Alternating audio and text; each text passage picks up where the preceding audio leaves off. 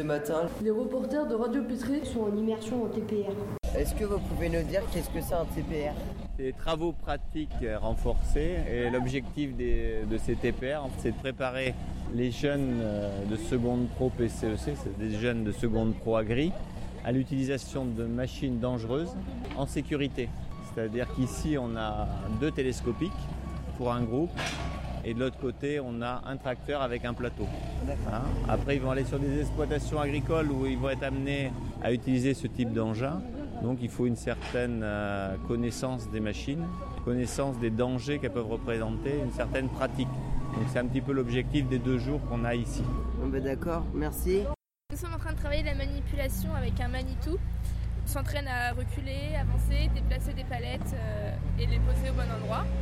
Et une fois que tu es dans le tracteur, tu fais quoi? Bah, Une fois que je suis dans le tracteur, euh, bah, je vais euh, m'assurer déjà que euh, mes rétros sont réglés, qu'il y ait le gyrophare pour euh, conduire en toute sécurité.